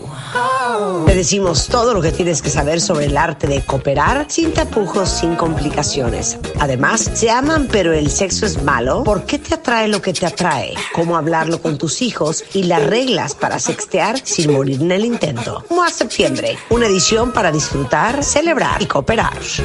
Una revista de Marta de Baile. O sea, no puedo creer la portada de revista MOA de este mes, de septiembre. Es una belleza. Ahorita se las pongo en Twitter. Alan, ponle en Twitter, ponle en Instagram, ponle en Facebook. Rebeca, ¿no te parece espectacular? The Sex Issue, espectacular. Pero sí saben que, bueno, es que no hay que revelar. Que no, No, no le voy a decir cómo es la portada, nada más le voy a decir el tema. El tema es el sexo. Ajá. Sí. The Sex Issue y está aquí Begoña Cosío, directora editorial de revista MOA. Y que rampazo nuestra sexóloga de cabecera hoy para lanzar esta joya. Porque escuchen esto literal. El Journal of Sexual Medicine, por ejemplo, aseguró que la relación satisfactoria sexual en promedio dura siete minutos. El pene promedio entre 12 y 15 centímetros. Eh, Mire. ¿En dónde tienen el pene más grande? ¿Quiénes tienen los penes más pequeños? Eh, eh, eh, ¿Qué porcentaje de hombres tienen penes más allá de 16 Ay, pero di, di, lo- di los lugares. Di los ¿Qué grandes, di los grandes rápido. Obvio, es obvio. más grandes son el Congo, Ghana, Ecuador, Colombia, Venezuela y Líbano. Ándale. ¿ok? Vamos por Ecuador, venga Ecuador. Venga, Los- Colombia. Corea del Norte, India, Tailandia, Filipinas, Taiwán, China y Japón. Ay. De 100 hombres, solamente 5 tienen un pene de más de 16 centímetros. Grecia es el país donde más sexo se tiene en el mundo. El orgasmo de un hombre dura en promedio 6 segundos, el de una mujer 11. Y una investigación que hizo la Universidad de Glasgow dice que los hombres tienen 14.4 parejas sexuales contra siete parejas sexuales que han tenido las mujeres. Ahora sí que el sex issue, Begoña, cuéntalo todo. Mar, gracias, Rebe. Doctora Claudia, qué emoción Hola. estar aquí. Eh, es la primera vez en estos años que nos dedicamos al sexo. Es la primera vez, Sexo. Begoña. O sea, aplausos para Begoña Cosío. No, bravo. Jamás. Como dice Marta, no vamos a revelar la portada hasta que la ponga en sus redes, pero es una cosa preciosa porque, de una manera muy elegante, vamos a hablar de sexo. Eh, la doctora Claudia, eh, en específico, nos escribió el artículo de ¿Por qué nos da vergüenza? Les voy a contar que cuando estábamos haciendo esta edición, evidentemente estaba haciendo mi research en mi computadora, en mi oficina, y cada vez que entraba alguien me daba una vergüenza que estuviera yo viendo así de, este, el pene más chico, el pene más grande, la anorgasmia, y me daba muchísima pena. Claro. Urge hablar de esto, urge de cómo nos enseñaron el tema desde chiquitos. Yo siempre digo que además de clase de Excel, en la universidad nos deberían de dar clase de sexo todavía. Así es. Por ciento, para que fuéramos todos mejores. Pero, a ver, ¿por qué da pena? Da pena por muchas razones. Digo, muchísimas gracias por la invitación. Qué gusto estar con ustedes. Fue para mí un, un encanto, un placer escribir el artículo. Eh, pues también yo me puse a estudiar. Siempre aprendo algo. Cada que escribo tengo que leer también. Y ciertamente eh, tenemos fobia al placer, Marta Begoña. No. Este, tenemos fobia al placer, pero eh, miren, eh, esto tiene que ver con la, desafortunadamente, con la educación judeocristiana, eh, donde se satanizaron varias cosas, entre otras lo natural. Lo natural como el agua, razón por la cual históricamente las personas tampoco se bañaban, eh, lo natural como la menstruación, razón por la cual también se dejaba de hablar del tema. Y bueno, parte de lo natural es tener sexo y tener placer, ¿no? Y eh, digamos que de las cosas eh, ricas de la vida y de las cosas que tenemos, eh, digamos, insertadas en nuestra genética y en nuestro cerebro como algo espontáneo, bueno, pues resultaba ser que la sexualidad era una de ellas. Entonces el placer es natural, la, los fluidos son naturales, y bueno, pues desde ahí, desafortunadamente, el aprendizaje ha sido terrible al respecto. O sea, el aprendizaje ha sido orientado a una educación restrictiva, a una educación fundamentada en el tabú, en el miedo, en eh, la gran desventaja, pues, de tener relaciones sexuales. O sea, si ustedes recordarán, a las mujeres nos dicen que desde que perdemos la virginidad, como si perdiéramos algo, eh, pues vamos a caminar diferente y todo el mundo lo va a notar. A los hombres les dicen que si tocan sus genitales van a quedar con disfunción eréctil, con eyaculación precoz, les van a salir pelos en las manos. Entonces, bueno, ¿cuál es el mensaje de todo esto? El mensaje es que el sexo es malo, del sexo no se habla, el sexo eh, necesita esconderse. Eh, y sin embargo, bueno, tenemos una parte instintiva y una parte genética que nos induce a tener relaciones sexuales, a disfrutarlas, porque además tienen que ver con la reproducción. Claro, te amo. Oye, aparte, Begoña y su equipo encontraron, Claudia, una información aparte, yo quiero que con el hashtag cuentavientes sex issue me contesten algunas de las preguntas que tocamos en esta edición. Pregunta para todos. ¿El tamaño del pene importa? Uy, sí. o, no. ¿Es mito o realidad? Mito o realidad. A ver, cuentavientes, contéstenme, hombres y mujeres. ¿El tamaño del pene importa? Te escucho, Claudia. Mira, eh, del tamaño del, el tamaño del pene importa porque el pene tiene un significado en la vida del varón.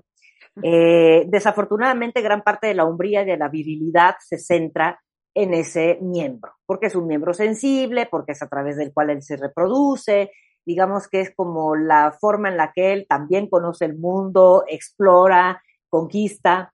Entonces, por eso tenemos tantas eh, imágenes y tantas representaciones fálicas, es decir, con forma de pene, ¿no? Edificios en forma de pene, monumentos en forma de pene. En la cultura prehispánica hay un sinfín de estatuillas, ¿no? Con el pene, pero no flácido, Marta, este, y, este, erecto, erecto. Entonces, eh, a eso se refiere el falo, ¿no? A un pene que está en estado de erección, entonces representa un sinfín de significados de poder, de, ser poderoso, de ser viril, de, ser el que penetra. Por eso, pero anatómicamente, anatómicamente funciona que mida 80 metros a que mida 2. Exacto, Rebe, gracias por la pregunta. Fíjate que más que la longitud, lo que importa es la circunferencia, porque para qué... ¿Qué dijo? Pues sí, muy buena la pregunta de Rebe, porque todo el mundo dice, no, pues sí, que mida 30 centímetros. Siendo estrictos en una relación heterosexual, a las mujeres no nos encanta que la penetración sea profunda y nos empuje en el cuello del útero o el cervix. Claro. Sí, sí es importante, digamos, que eh, llegue hasta cierto punto, ¿no? En la profundidad de la vagina. La vagina mide 10, 12 centímetros de profundidad. Pero lo que genera placer es la fricción de este pene en las paredes vaginales. Entonces, lo que importa, Rebe, claro. y es la circunferencia, o sea, qué tanto se estira. O sea, un fideo no. Oye, anatómicamente me acaba de caer el 20, tienes toda la razón. Un popote no. A ver, no es lo largo porque no es como en el, como que en el fondo tiene que llegar a tocar un timbre, no. No, para nada. Lo ancho, claro. Cómo estira las paredes vaginales y cómo se fricciona junto con la pared vaginal. Esa es la importancia del pene. Entonces, para que no nos quede nadie traumatizado, la verdad es que la mayoría de los penes embonan con la mayoría de las vaginas, pero ciertamente, si pudiéramos renunciar a algo, si el hombre pudiera renunciar a algo, dejar de traumatizarse con eso, sería con la longitud. La longitud no es tan importante. Recordemos que la mayoría de las fibras sensibles están en el tercio externo de la, de la, vagina, es decir, en los genitales externos y en la entradita de la vagina. El 80% de las mujeres alcanzamos el orgasmo con estimulación del clítoris, ni siquiera necesitamos algo insertado allá adentro. No, de ahí luego me pregunto por qué los juguetes sexuales los hacen, ¿no? Con una forma y un tamaño de, de como decía el chiste, de extinguidor, ¿no? De, de, de fuego, que dices, bueno, pero, o sea, ¿quién se va a introducir esa cosa tan grande en la vagina? Cuando en realidad, este, los juguetes sexuales más modernos van dirigidos justamente a la parte externa de la vagina, a la vulva, o sea, la parte, ¿no? La parte visible de los genitales femeninos, al clítoris, labios mayores, labios menores, entonces, bueno, que no se nos traumaticen. Estéticamente puede ser muy eh, presumible, un pene muy largo, un pene muy ancho, pero en términos generales es más importante la circunferencia. o sea, no estén presumiendo. Claro. Oye, Bebo, pero cuéntales a todos todo lo que buscaste de sexo para armar la edición de The Sex Issue de Moi. Oye, sí, justamente, también hablando, ahora que somos puras mujeres, esta parte del mito del punto G, si existe o no existe, y que es como ahí, como una nube que nadie sabemos y todo mundo lo busca, porque todo mundo lo busca. Eh, la doctora nos dice que, pues sí existe, sí existe el punto G, pero, ¿cómo es esta parte, doctora, de que nadie, o sea, no todo el mundo lo tiene? No todo el mundo, exactamente. Eh, mira, es bien interesante porque se han hecho estudios, ¿eh? O sea, el punto G no es un punto, no es un timbre, como decías, Marta. Este, es una zona de concentración de fibras nerviosas que está en la pared anterior de la vagina. Es decir, en la que da hacia el pubis. Sí, sí, Rebe, o sea, no sé si me estoy yo explicando. Sí, sí, sí. Pero bueno, atrás del huesito del pubis, por, ¿no? Si nos fuéramos en la profundidad de la vagina, ahí está el punto G, donde se unen el tercio medio con eh, el tercio interno de la vagina. Entonces, es fácilmente alcanzable con los dedos, ¿no? Con la inserción de los dedos. Si una mujer inserta sus dedos, así como, los, así como va la mano, con la forma que tiene la mano, lo puede alcanzar. Sin embargo, eh, no se identifica muy bien a menos de que estemos excitadas. Si estamos excitadas, entonces ese punto G se abulta, ¿no? Se vuelve un poco más gordito, por así decirlo, porque se llena de sangre y aumenta la sensibilidad, ¿no? Entonces a muchas mujeres les gusta la estimulación de esa parte de la vagina. Sin embargo, han hecho estudios y hay mujeres que sí tienen esa concentración de fibras nerviosas, se les estimula y no sienten absolutamente nada. Y hay otras mujeres en donde no se les abulta esa zona y sí sienten muy rico al ser estimulada. Entonces, la verdad es que yo siempre les digo a mis pacientes, el sexo no se tiene que convertir en una clase de anatomía, estimulen a ver si lo encuentran, pero tampoco tengan una expectativa enorme de lo que pueda surgir de esa estimulación. Y aparte, Bego, tienes cómo evolucionó, por ejemplo, el sexo. Exacto, que lo hablas tú muchísimo en tu podcast de la vida explicada, Marta. Cuenta, si quieres, la parte de cómo empezamos a darnos besos, me impresiona, o sea. O sea, es impresionante que eh, la verdad es que este rollo de darnos besos en la boca y meterlos en la lengua, lo metíamos a los monos. Tal Así es. Empezamos a ver a los ojos. Qué importante, ¿no? Cómo empezó esta parte de afecto entre dos, eh, entre hombre y mujer, y de ahí empezó el primer beso, y de ahí, bueno, ya la evolución del sexo, hasta como lo conocemos hoy en día. O sea, es, ha sido una evolución constante, pero yo creo que es de las primeras cosas evolutivas importantes en cuanto a reproducción. Y fíjese que, perdón, eh. perdón, la interrupción, ya ven que le llaman beso francés al beso de lengua. Sí. Pero antes era un beso florentino, porque lo utilizaban los antiguos romanos para detectar si sus mujeres, al regresar ellos de, de la guerra, regresaban y querían oler si ellas habían consumido bebidas alcohólicas o vino. entonces, este, en su ausencia. Entonces era como una forma de hacer diagnóstico, fíjense. Entonces el beso francés con la lengua adentro. ¡Qué belleza! Eh, en teoría empezó con los romanos. Y luego, bueno, en Francia cuando regresaron. ¿Cómo? Te quiero probar. Y con los monos empezó, las monas alimentaban a los bonitos. Exacto. Exacto. Los pajaritos, igual. Oye, oye, ¿qué más hay, Bego? ¿Qué más? Hablamos del pasado, pero a mí sí hay una cosa que me traumó tantito este, ¿cómo vamos a tener sexo en el futuro? Obviamente todo está evolucionando hasta la, hacia la tecnología. ¿Qué? parte de la realidad virtual. O sea, imagínate, híjole, hay una cosa que le llaman sex tech, que es esta eh, alianza entre, pues obviamente el sexo y la tecnología. Y dije, ¿cómo? O sea, en un futuro con esta parte de los avatars, el metaverso, etcétera, etcétera, vamos a terminar relacionándonos, teniendo relaciones sexuales, pues casi con un robot. Así es, así es. Eso es lo que dicen las estadísticas, que por ahí de, ¿no? De 2050 seguramente gran parte de la población habrá tenido eh, contacto sexual, pero con una máquina. Y esto me remonta a una película de Woody Allen de hace muchísimos años. No sé si se acuerdan ustedes, se metía a una máquina, se encerraba ahí como en un closet, le daban una zarandeada, no sé de qué manera, eso no salía en la película, pero salía todo orgasmeado, ¿no? Era creo el, el, el, orgasmómetro, una cosa así le llamaban en, en la película.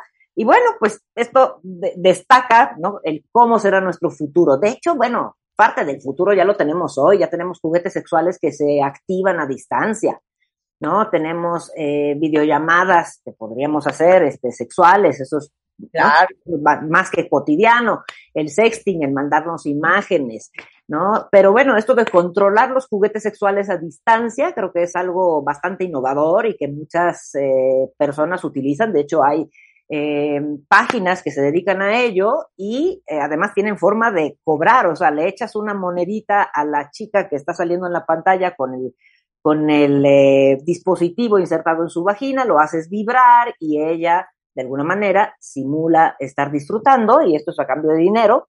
Entonces, bueno, la tecnología ya está entre nosotros y el tener sexo así como cotidianamente lo conocíamos, digamos que ya ha ido, ya ha ido evolucionando. Mira, o sea, para el 2050, uno de cada cinco jóvenes va a tener sexo con un robot. Qué horror. Qué cosa. Pues sí. Oye, ahora, bueno, hablamos de sexo. ¿Tenemos tests, Begoña? Obvio, tenemos un test al final del artículo principal. ¿Qué tan ruda sería tu book list eh, sexual? Eh, para que empiecen una de las preguntas, se las voy a hacer a todos tus cuentavientes. ¿Qué dirías si te proponen alguna de estas actividades?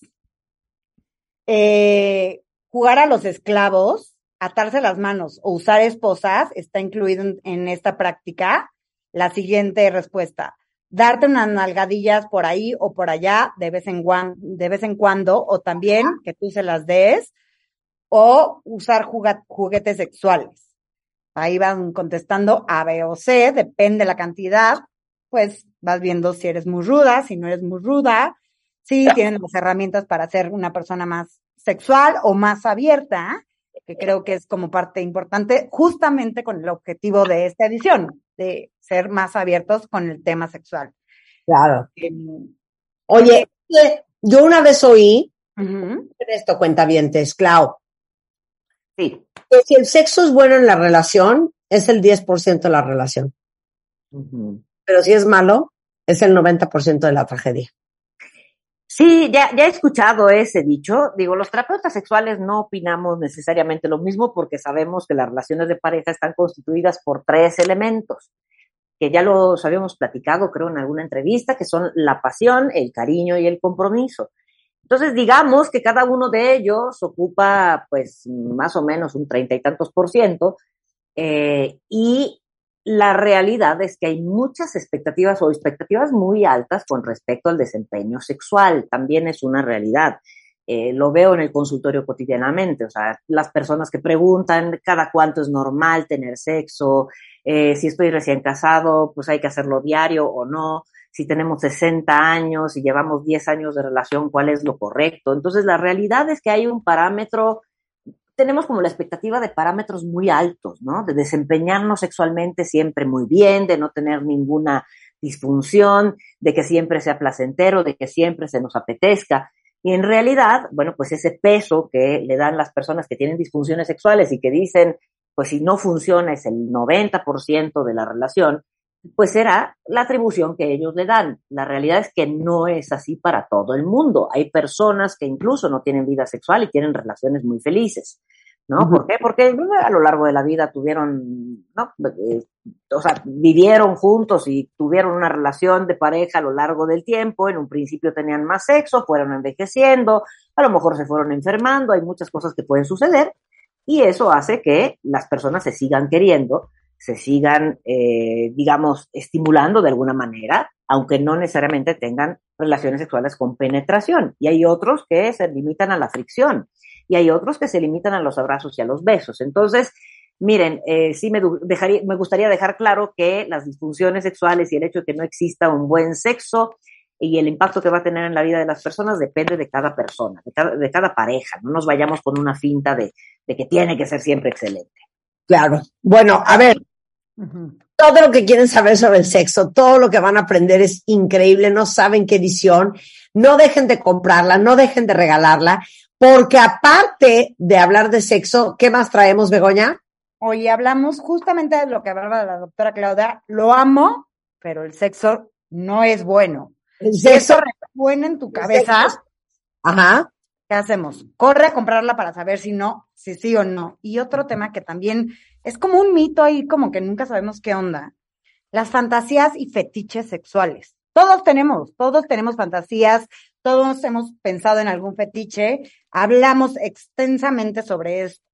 Y por otro lado, traemos el mito de la, de la virginidad.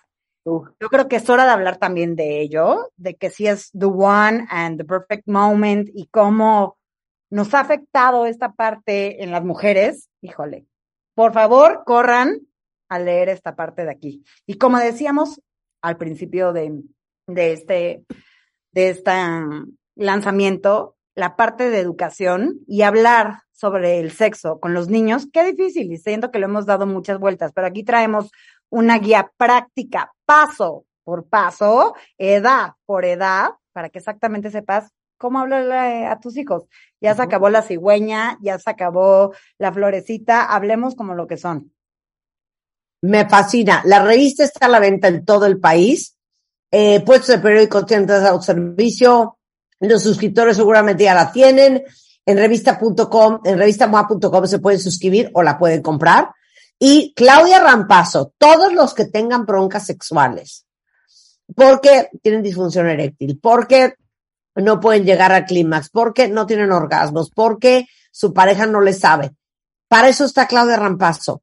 Ella es sexóloga, eh, es, estudió medicina en la UNAM, es profesional en el área de sexualidad y tratamiento integral de disfunciones sexuales, incompatibilidad erótica, conflictos de pareja y medicina asociada en el Hospital Español. ¿Dónde te encuentran, querida? Muchas gracias, Marta.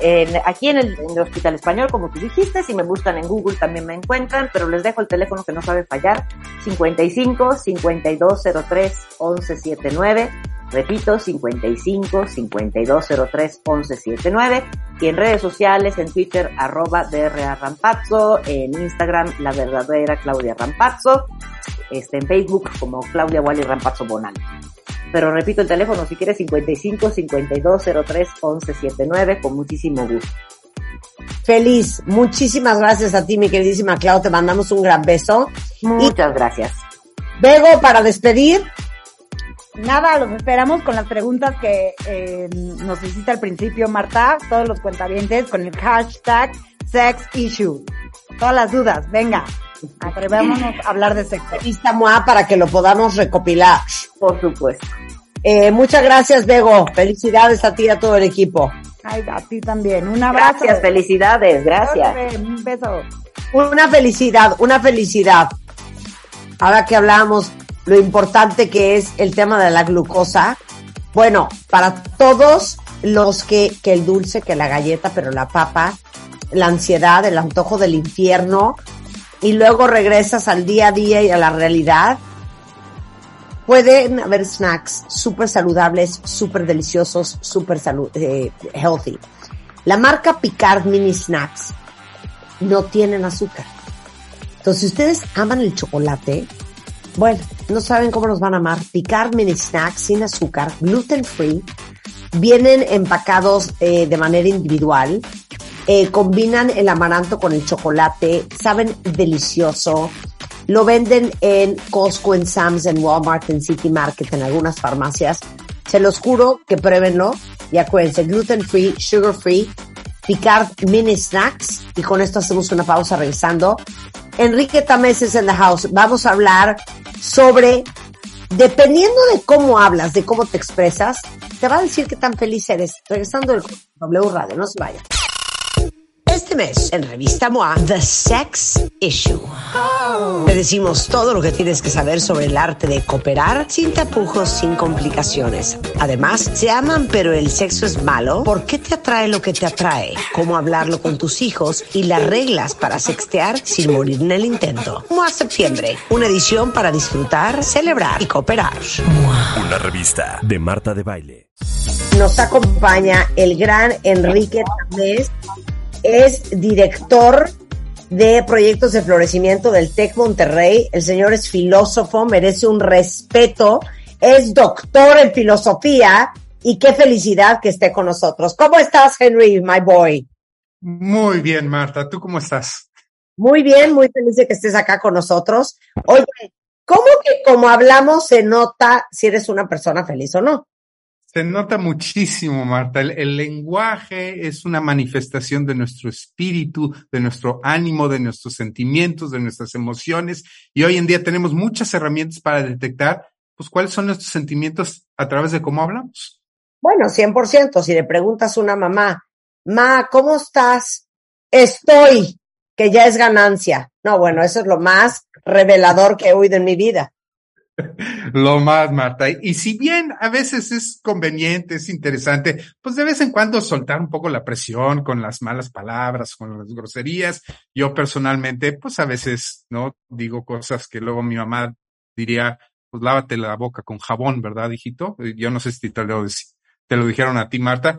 Es, es, es conveniente entender que muchas veces, pues nuestras expresiones lingüísticas tienen que ver con nuestro, nuestro estado de ánimo. Y esto se refleja mucho, Marta, en las redes sociales. Fíjate que aquí en el TEC de Monterrey acabamos de terminar un estudio muy interesante acerca de cómo se siente la gente a través de las redes sociales. Y te quiero dar una primicia de los resultados de ese, de ese estudio. Entonces, fíjate, en Facebook todo es maravilloso. ¿Te has dado cuenta? En Facebook siempre estamos mostrando lo, lo, lo, bonito, lo perfecto, que tenemos una vida maravillosa. En Instagram, pues todo es goce, toda es diversión. En Twitter, Ay, claro. su... ¿mande? Claro. Sí, en, en Twitter es un poquito más duro, es un poco más crítico, es hardcore, ¿no? Ahí está un poco más cínica la cosa. Ahora, hay que entender que las redes sociales, pues no es la vida, pero sí es un reflejo de la vida, sí es un reflejo de cómo nos va, de cómo nos sentimos. Y uno de los grandes escritos filosóficos del siglo pasado, de Ludwig Wittgenstein, uno de los grandes filósofos, en su, en su tratado de lógico filosófico dice, y cito textualmente, los límites de mi lenguaje son los límites de mi mente. Y esto, entre muchas cosas, quiere decir, Marta, que hay una estrecha relación entre lo que decimos, entre lo que pensamos y también entre lo que sentimos. Y en los últimos años, gracias a muchas herramientas de inteligencia artificial, gracias a muchas herramientas de análisis de datos, de lo que se llama Big Data, podemos analizar muchísima información en las redes sociales de manera muy compacta. Millones de tweets podemos analizar, mucha información en Facebook para entender, por ejemplo, se han hecho estudios de, se han identificado personas con padecimientos mentales, ¿no? A, través de Twitter, por ejemplo, detectar cuando las personas están mal mentalmente. Se han podido monitorear los estados emocionales de las personas antes, durante y después de desastres naturales. Hemos podido saber la duración de las emociones de las personas, ya sea eh, negativas o positivas, a través de sus series de tweets, eh, cómo se sienten al principio, cómo se sienten al final. Y una cosa bien interesante desde mi punto de vista, Marta, es lo que se llama, la mejor traducción sería el contagio emocional. Por ejemplo, Marta de Baile en su Twitter dice, estoy muy contenta. Y en su red de influencia, la gente empieza a estar contenta. A lo mejor esa gente no sabe por qué está contenta, pero simplemente porque Marta está contenta, la gente que la empieza a seguir empieza a sentirse contenta. No saben la razón por la cual está contenta, pero empieza a estar contenta. Se contagia. Se contagia, exacto. Hay un contagio emocional. Ahora, así como se puede contagiar de la emoción positiva de Marta, también se puede contar, contagiar de la negativa. Es decir, si una persona de repente empieza a decir, estoy mal, estoy de malas, estoy enojado, pues entonces su red empieza a influirse con ese mismo sentimiento negativo. Es lo que se llama el contagio emocional. Ahora bien, gracias a los estudios en filosofía, en psicología, en sociología, hay una manera que, podemos saber muy bien cómo se regula nuestra manera de sentir, la imagen que tenemos de nosotros mismos y la idea que tenemos de los demás y del mundo. Si quiero transformarme, Marta, si quiero transformar mi idea que tengo de mí mismo, de los demás y del mundo, tengo que empezar por cambiar mi manera de expresarme. Tengo o, que cambiar. O sea, como dicen los gringos, fake it till you make it. Fake it till you make it. Exactamente. Muchas veces lo que tienes que hacer es empezar por tu manera de hablar. Tienes que empezar por, a ver, voy a empezar a convencerme a través de cómo digo las cosas para poder reflejar a través de mis palabras cómo me quiero sentir y después de un tiempo empezar en efecto a sentirme de una manera diferente.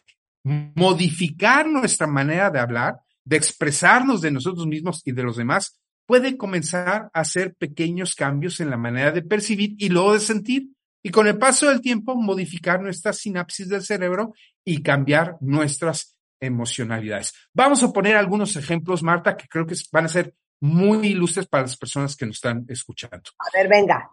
Hay una lista de Ben Meir, que es fundador de System Sunday, que nos hace ver que uno puede decir exactamente lo mismo, pero con otras palabras, y llevar una carga emocional totalmente distinta en diferentes palabras. Por ejemplo, normalmente decimos, Marta, estoy fallando, ¿no? ¿Cuántas veces en la vida estemos en una situación muy difícil, muy complicada y estamos diciendo, estoy fallando?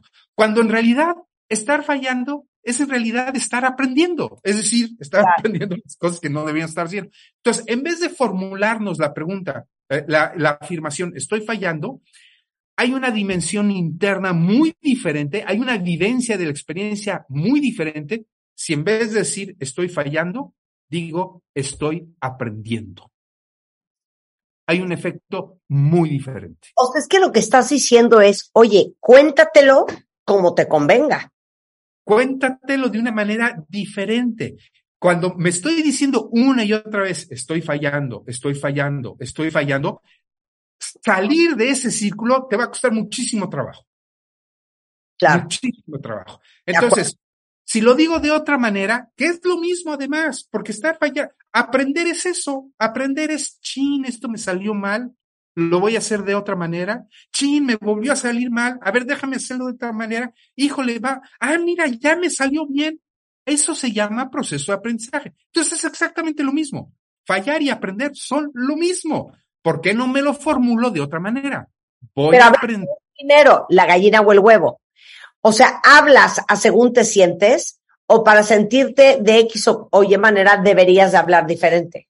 Es que son las dos cosas. Yo me siento y me expreso de esa manera. Ahora, si yo me empiezo poco a poco a expresar de otra manera, si yo hago un acto consciente de empezar a expresarme de otra manera, poco a poco voy a empezar a cambiar mi forma de sentir. Entonces, me siento fracasado, digo, estoy fallando, estoy fallando y estoy fallando. Ahora, si empiezo a formularme, estoy aprendiendo, estoy aprendiendo, estoy aprendiendo, empieza a cambiar algo en mi cerebro que empieza a sentirse, deja de sentirse mal y empieza a sentirse bien con esa misma experiencia. Entonces, empieza a haber un cambio emocional y neurológico, porque hoy en día sabemos a través de las neurociencias que el pensamiento y la emoción están pegaditas. Entonces, empiezo a pensar de otra manera y me empiezo a sentir de otra manera. Vamos con otro ejemplo.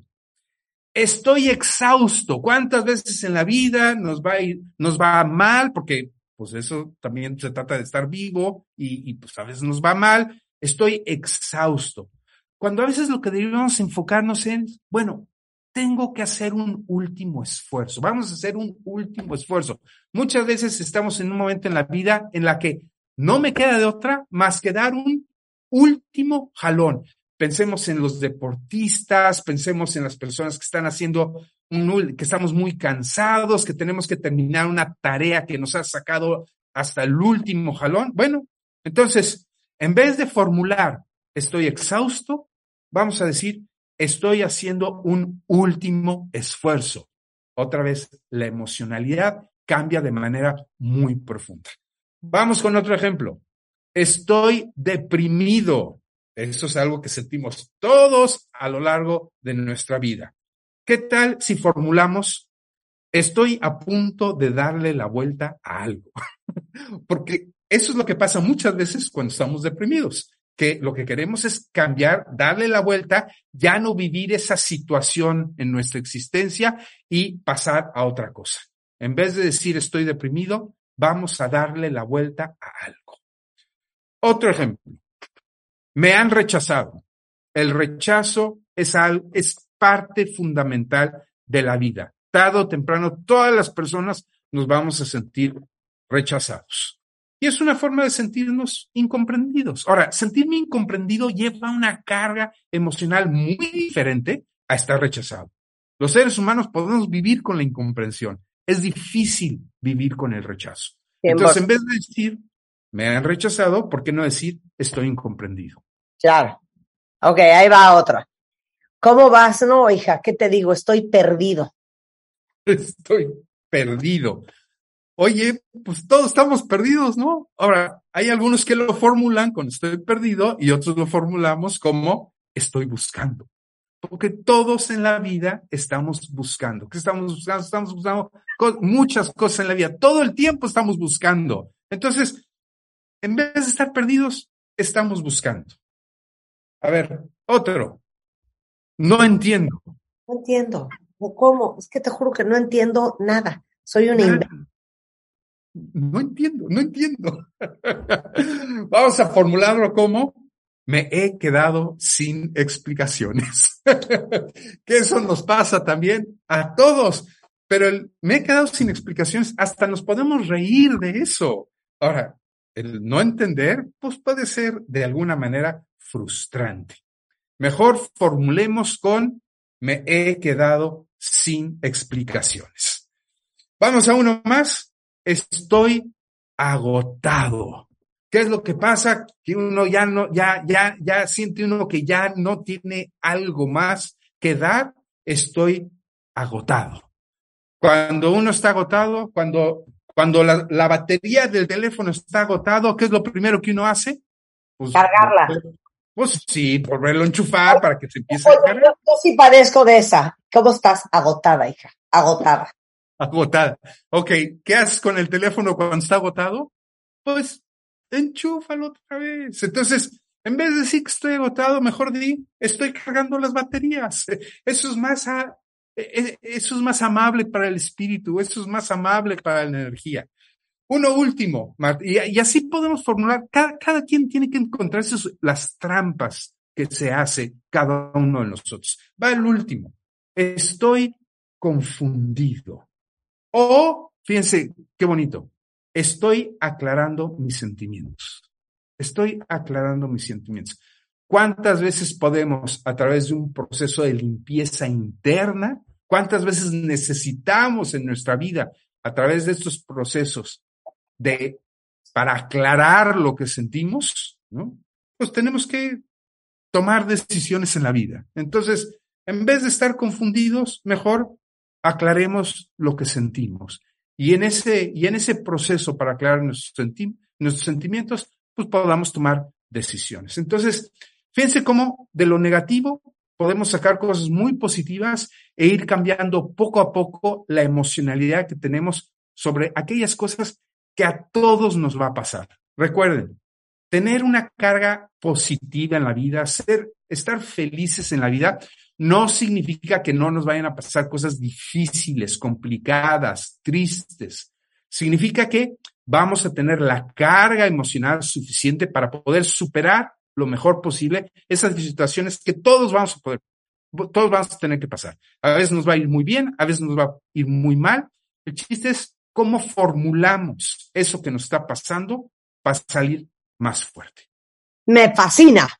Por eso, es nuestro doctor en filosofía de cabecera. El doctor Enrique Tamés es la cabeza de proyectos de florecimiento humano en el TEC de Monterrey, filósofo, coach y amigo, hermano, padre, amante, esposo. Mandamos un beso, Enrique. Es Enrique Tamés en Twitter, por si lo quieren seguir. Te mando un beso hasta Monterrey. Muchísimas gracias.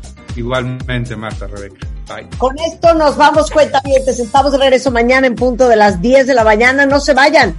Mucho más el resto de la tarde en W Radio. Ahí viene Carlos Loret con todo lo que pasó en México y en el mundo. En Así las Cosas. Escucha todos nuestros playlists y contenidos en Spotify. Búscanos como Marta de Baile. Marta de Baile 2022. Estamos de regreso y estamos donde estés.